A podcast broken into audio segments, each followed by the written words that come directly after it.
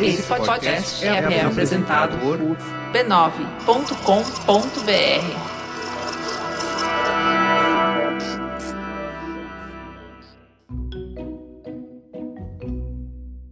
Bem-vindas ao Histórias de Ninar para Garotas Rebeldes.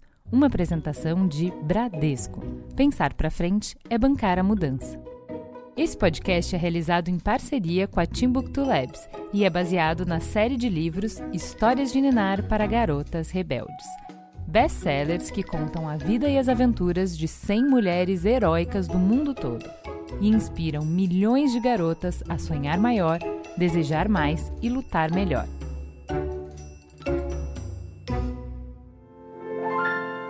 Quem conta a história de hoje é Daniela Mercury. Era uma vez uma garota míope que tinha uma voz fenomenal. O nome dela era Maria. Maria nasceu em um lar infeliz. Seus pais se mudaram da Grécia para a cidade de Nova York poucos meses antes dela nascer. Só que a mãe de Maria não queria ter saído da terra natal e quando descobriu que a filha era menina, também não a quis. Ela queria um menino para ocupar o lugar do filho que tinha morrido.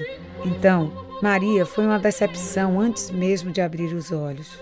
Os pais dela brigavam o tempo todo por causa de dinheiro, por causa da vida em Nova York e pelos sonhos que não haviam realizado. A mãe gritava, o pai batia portas e Maria não recebia amor nem da irmã mais velha, Jaque, que era seis anos mais velha. Jaque era mais magra, mais bonita, e Maria tinha certeza absoluta de que a mãe gostava mais dela. Foi aí que encontrou conforto na música. A família tinha um gramofone e a mãe era dona de uma coleção de discos de ópera. Maria ouvia a ópera sem parar. Ficava totalmente envolvida pelo mundo encantador da música. Quando tinha cinco anos, começou a cantar. Ela não fazia ideia do que as palavras queriam dizer, até porque não falava italiano, mas em algum nível abstrato e emocional entendia o que elas significavam. Cantando, Maria sentia o que não conseguia compartilhar com a família. A ópera La Traviata ensinou-a sobre o amor. Na Tosca, aprendeu o desespero e Turandot mostrou a ela o poder de um coração confiante. Quando Maria começou a cantar, uma coisa incomum aconteceu. Sua mãe olhou para ela nos olhos, como se fosse a primeira vez, e ficou convencida de que Maria tinha alguma coisa que deveria ser compartilhada com o mundo.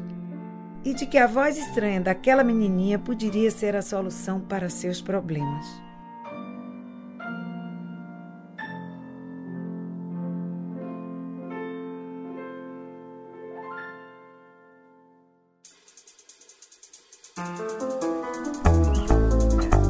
Sou Daniela Mercury e este é Histórias de Niná para Garotas Rebeldes. Um podcast com histórias de mulheres extraordinárias que nos inspiram. Esta semana, Maria Callas. Aos sete anos, Maria começou a ter aulas de piano quatro vezes por semana. Era uma despesa que a mãe insistia que valia a pena, mesmo depois da quebra da Bolsa de 1929 ter deixado a família batalhando por dinheiro. Uma economia que ela fez foi parar de comprar discos. Em vez disso, toda semana levava Maria e Jaque de metrô à Biblioteca Pública de Nova York. Ali tentava educar as meninas em literatura clássica, algo que ela própria nunca tinha tido. Mas foi na imensa coleção de discos que Maria realmente se educou. Quando saía do metrô e via os degraus da biblioteca, Maria sabia que estava chegando a um lugar sagrado. Ali ficava horas ouvindo ópera. Às vezes pegava um disco emprestado e no metrô lotado, enquanto outras crianças seguravam a mão de suas mães, ela abraçava o disco, protegendo com a própria vida. Quando tinha 10 anos, Maria se apresentou para uma plateia pela primeira vez, sem saber. Estava cantando La Paloma e tocando piano em seu apartamento na rua 192. Estava totalmente imersa na música, como continuaria acontecendo para sempre. Assim não percebeu a multidão que tinha se juntado do lado de fora da janela. As pessoas prestavam atenção a cada nota. E quando Maria acabou, uma salva de palmas subiu da rua até seu apartamento. Aquilo era música para os ouvidos da mãe de Maria. Ela se deu conta de que as pessoas realmente pagariam para ouvir a filha cantar. E botou na cabeça que transformaria a filha em uma cantora de ópera magistral. Logo, o prazer de cantar virou trabalho. Para Maria, a atenção da mãe era amorosa e exigente ao mesmo tempo. Nos anos seguintes, Maria participou de uma série de competições de canto que renderam algum dinheiro. Quando fez 13 anos, a mãe resolveu voltar à Grécia e matricular a filha no Conservatório de Atenas.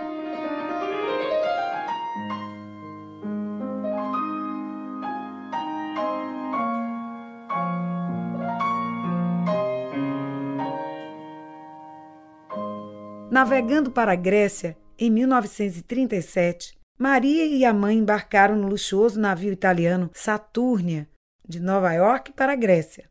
Maria ficou animada de ir para a terra natal dos seus pais. A água azul cristalina, as casas brancas e as oliveiras tinham enchido sua imaginação até ali. Como não tinha amigos, não sentia a perda que outra menina de 13 anos sentiria ao deixar Nova York. Talvez a vida na Grécia fosse melhor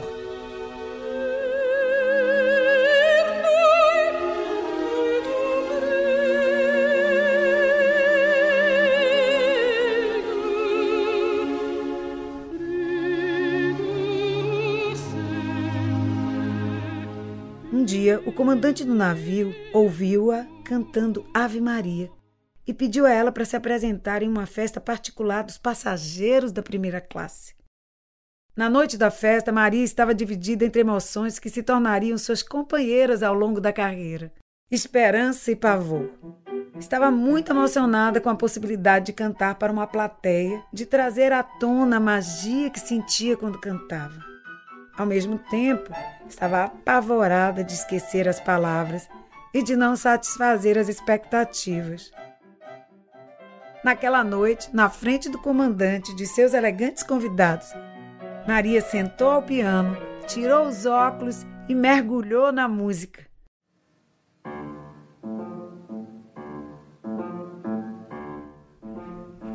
Começou com La Paloma, seguiu por Ave Maria, depois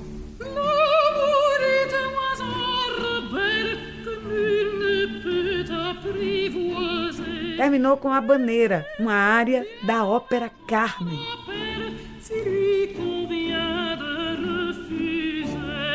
Era míope, sem óculos, não enxergava os rostos da plateia, mas sentia que estavam com ela cativados. E assim, quando chegou ao auge da área final, pegou um cravo do vaso que estava em cima do piano e jogou-o para o comandante com um gesto teatral.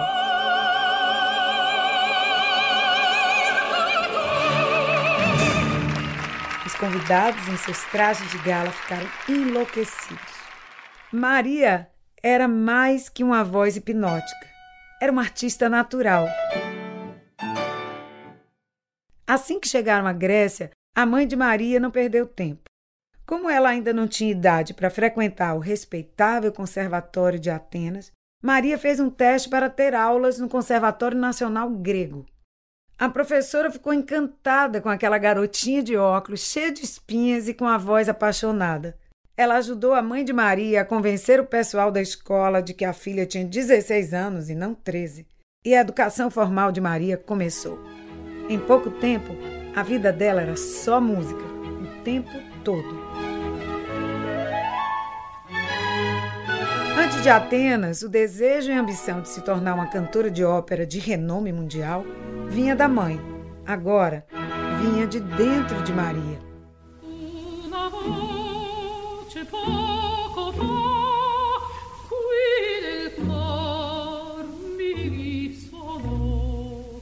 Ela era uma estudante fanática e muito comprometida. Em casa, mal saía da frente do piano, decidida a aperfeiçoar ao máximo a área que estivesse aprendendo.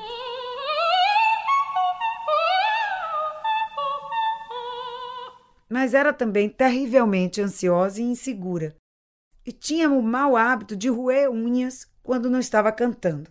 Maria não tinha o tipo de confiança que uma cantora de ópera precisava para chamar atenção. Ela ainda se comparava à irmã. Sentia-se desajeitada e evitava olhar as pessoas nos olhos, e ficava tímida perto de estranhos. Mas em breve, sua maior mentora cuidaria de tudo isso.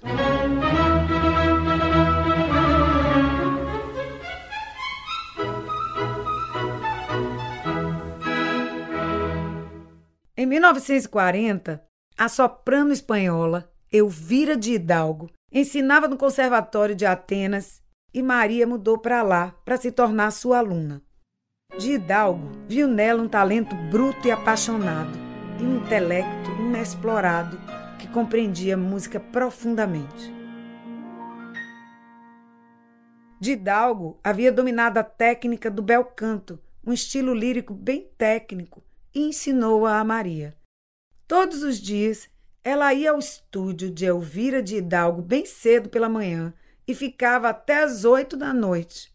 Maria acompanhava as aulas de todos os alunos, aprendendo tanto de olhá-los quanto de cantar por conta própria. Naquele estúdio, aprendeu a tocar a voz, tanto quanto tinha aprendido a tocar as teclas do piano. Em pouco tempo, sua mente ficou inebriada dia e noite com a entonação, os ritmos e o fraseado das óperas de bel canto. Com Didalgo, Maria também aprendeu a incorporar os personagens das óperas. E aprendeu a se portar, a se vestir e a se ver como a heroína das histórias no centro das músicas. Ela parou de roer as unhas e começou a usar suas mãos longas para atrair o público ela empinava o peito, estendia os braços. Maria tinha se transformado de um patinho feio desajeitado em um cisne audacioso e cheio de graça, que comandava a atenção do público no minuto em que entrava no palco.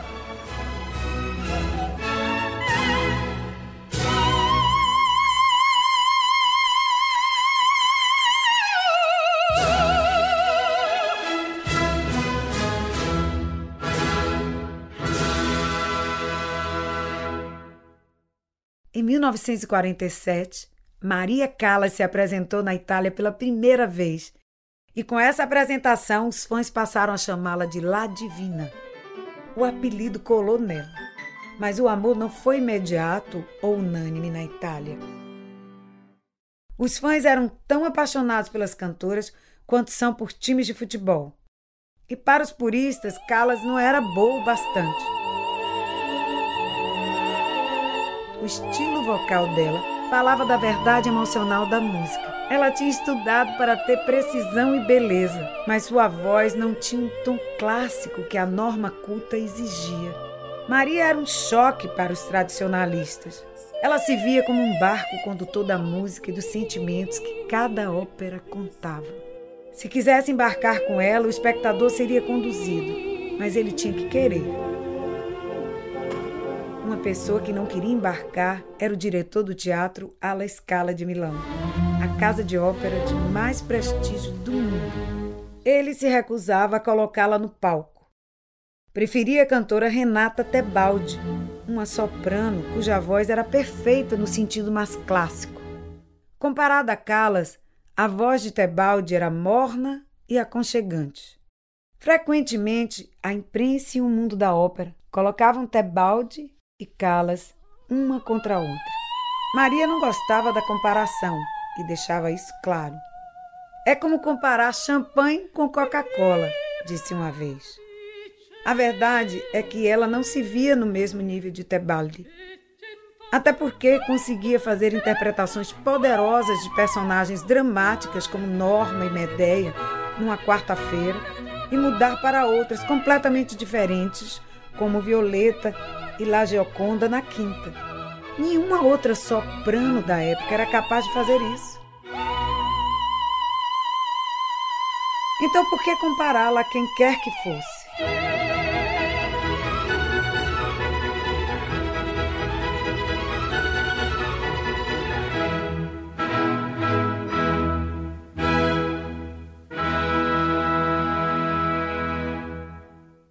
Maria Callas começou a viajar pelo mundo e encontrou fãs por onde passou. As pessoas ficavam na fila por vários dias, chegavam até a acampar na calçada para comprar ingressos, mesmo que fosse para sentar nas últimas filas, lá em cima no teatro, para ver a divina. Membros das orquestras que costumavam ficar sentados se levantavam para aplaudir no fim de uma apresentação de Calas. Finalmente, depois de provar seu valor em várias outras cidades, Maria foi convidada para estrear no palco do La Scala. Era uma honra, porque a cidade de Milão encarava a ópera como uma religião e a noite de estreia da temporada de ópera era uma ocasião sagrada. Era dezembro de 1951 e duas mil pessoas lotavam o teatro magnífico. A ansiedade era quase palpável. Quando Maria Callas entrou no palco, encarou seu maior desafio, de parecer confiante Naquela noite apresentou a ópera I Vespri Titiliani, As Vésperas Sicilianas de Verdi.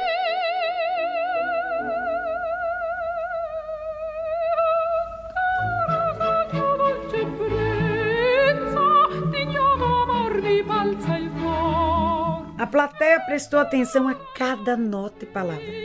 A voz de Maria levou-os a um lugar cheio de paixão raiva, alegria e amor. Ela era tudo que aquela cidade de amantes da ópera poderia querer. Quando acabou, as pessoas do La Scala aplaudiram de pé, gritaram e cobriram o chão do palco de rosas. No ano seguinte, ela voltou ao La Scala novamente para abrir a temporada de ópera, daquela vez no papel de Lady Macbeth. Era um papel bem adequado à sua voz áspera, embargada e sombria. Daquele momento em diante, tornou-se a rainha do La Scala. Mesmo com tudo isso, Maria Callas tinha seus críticos. Havia quem detestasse a forma como a voz dela tremia em certos registros. Quando ela não sustentava a nota pelo tempo que os tradicionalistas esperavam, eles eram cruéis. Não era raro as pessoas comprarem ingressos apenas para vaiá-la. Enquanto os fãs jogavam rosas, os críticos jogavam outras coisas. Uma noite, enquanto ela apresentava La Traviata em Milão, ouviu-se um baque no palco. Alguém tinha tirado um maço de rabanetes aos pés de Maria Callas. A divina não hesitou, pegou-os do chão, estendeu-os para a plateia e fez uma cortesia das mais dramáticas. Callas disse que não iria bater boca com os críticos, até porque, provavelmente, ela própria era sua maior crítica.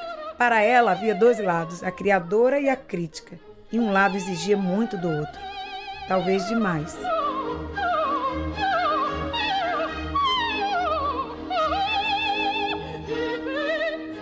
Em meados dos anos 60, Maria começou a perder o amor pela performance. Seu perfeccionismo implacável sugava toda a alegria da arte. Ela era capaz de praticar a frase de uma música incontáveis vezes por uma hora. E se da última vez que cantasse não estivesse melhor, continuava praticando. Ela dizia que o papel da arte é dar as coisas mais difíceis com a maior facilidade. Isso sim é boa arte. Em 1965, a facilidade acabou, assim como a arte. A voz deixou de obedecê-la.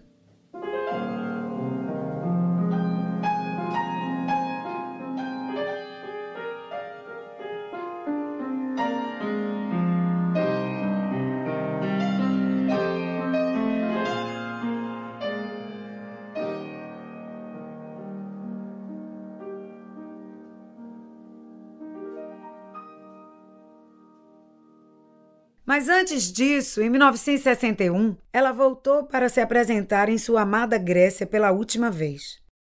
Carla se apresentou no Epidaurus, antigo anfiteatro ao ar livre, no papel título de Medeia, ópera baseada na tragédia grega sobre uma esposa que quer se vingar de seu marido infiel. Era um papel feroz, poderoso, cheio de amplitude. Perfeito para Maria. Apesar dela ter nascido em Nova York e passado boa parte de sua carreira na Itália, ainda era vista como heroína grega. Os ensaios com figurino foram abertos aos moradores que viviam ali perto, e desde o começo da manhã, o tráfego de Atenas para Epidauros foi alterado para permitir que mais carros conseguissem chegar ao anfiteatro antes de anoitecer. E muitas outras se amontoaram nas colinas próximas ou subiram em árvores ali perto. Todos queriam ter a chance de ouvir a garotinha esquisita que havia se transformado na divina, com uma voz poderosa que tinha cativado o mundo.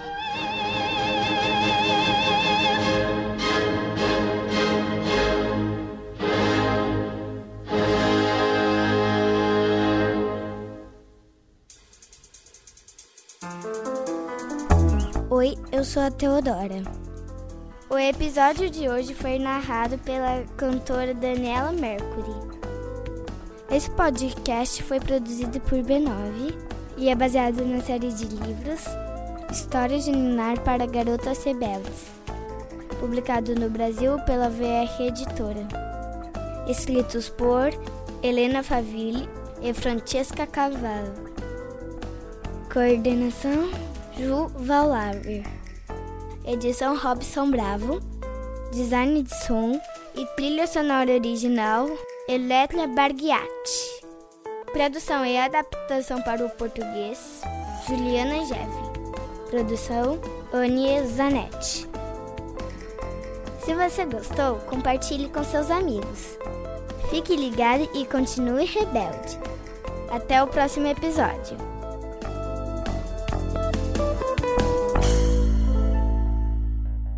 O Bradesco acredita que toda mulher pode ser quem ela quiser. Direitos Autorais 2018 pertencem a Timbuktu Labs. Todos os direitos em todos os países são reservados a Timbuktu Labs.